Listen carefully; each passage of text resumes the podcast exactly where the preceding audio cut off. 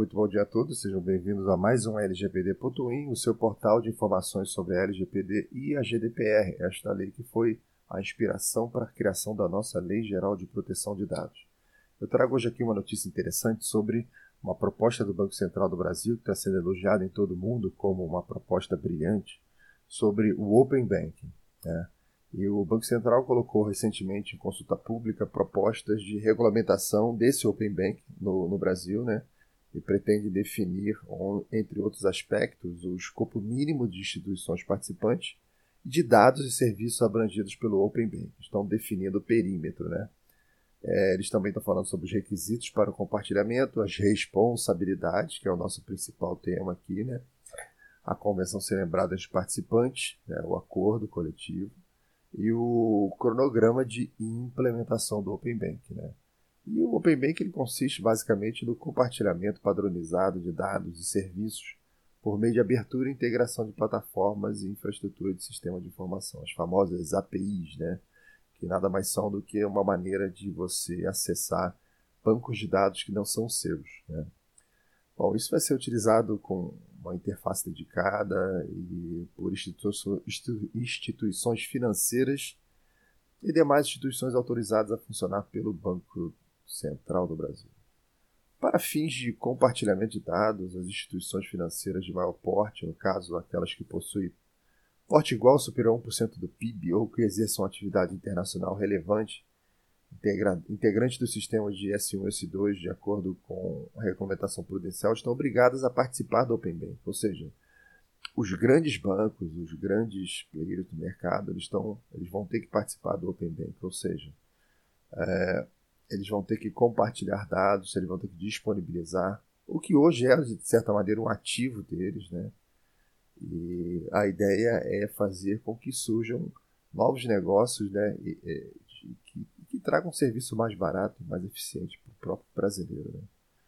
Bom, é, as demais instituições que não são tão grandes, né, autorizadas pelo Banco Central, elas também poderão participar desde que tenham disponível interface dedicada para o compartilhamento da condição de instituição doadora de dados. Ou seja, elas não vão apenas usar, todo mundo vai ter que doar os seus dados para um banco comum. Né? E isso vai ser bastante interessante é, para o, o, o, brasileiro em si, que é o consumidor do serviço bancário. Né? O, o Open Bank ele tem o potencial de modificar a forma como o cidadão se relaciona com o sistema financeiro e como as instituições vão se relacionar entre si. A base do modelo é a Lei Geral de Proteção de Dados, que confere a titularidade de seus dados pessoais ao próprio cidadão. É o cidadão que escolhe para onde a informação do seu relacionamento com instituições financeiras vai ser direcionada. É, esse processo tem um potencial muito grande de aumentar a eficiência e a competição no sistema financeiro. Vários países ao redor do mundo estão implementando o Open Bank, mas hoje o modelo brasileiro é o que propõe um escopo mais abrangente de dados e serviços. É o que está sendo reconhecido como é, o melhor já proposto até agora. Isso não é difícil de entender, porque ele é inspirado né, entre, em vários modelos que já sendo adotados pelo mundo, ou seja, você adota tudo que é bom, né, é o famoso benchmark, né, vamos olhar o que as pessoas estão fazendo de bom e vamos copiar. Bom, no Brasil, a implementação do modelo será feita em quatro etapas. Né? A primeira é o compartilhamento de dados de produtos e serviços oferecidos pelas instituições financeiras. Essas instituições participantes do Open Bank deverão compartilhar informações sobre canais de acesso e as características de seus produtos e serviços relacionados a contas de depósito ou de pagamentos, bem como operações de crédito, a exemplo de seus preços e público-alvo. Dessa forma, uma instituição pode agregar essas informações e prestar um serviço de assessoramento para o consumidor de produtos e serviços financeiros. A segunda etapa são dados cadastrais e de transações de clientes. Mediante o prévio consentimento do cliente, a instituição financeira compartilhará os dados de cadastro e de suas transações relacionadas a contas de depósito e de pagamentos, bem como de operações de crédito. A terceira etapa consiste em serviços. Né?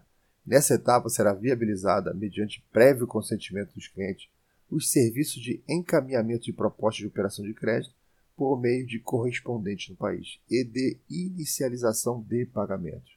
Este último permitirá a instituição de transação de pagamento a pedido do cliente relativamente a uma conta de depósito de, ou de pagamento por meio de instituição que não necessariamente participará da liquidação financeira da transação. A quarta etapa é relativa ao restante dos dados que as pessoas possuem. Nessa fase, é, também serão compartilhados dados de outros produtos e serviços, tais como investimentos e seguros. Né?